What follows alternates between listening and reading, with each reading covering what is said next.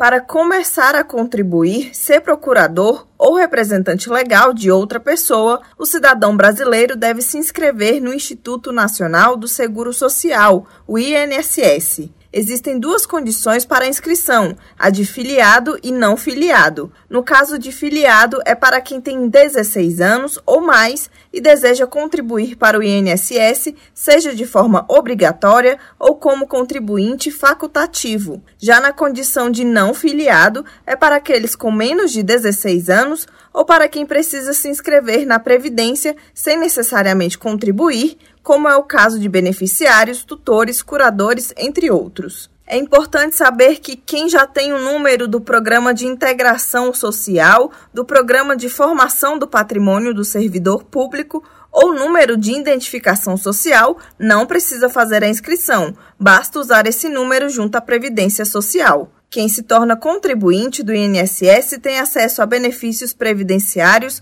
como aposentadoria, auxílio-doença, salário maternidade e pensão por morte. Reportagem Larissa Lago.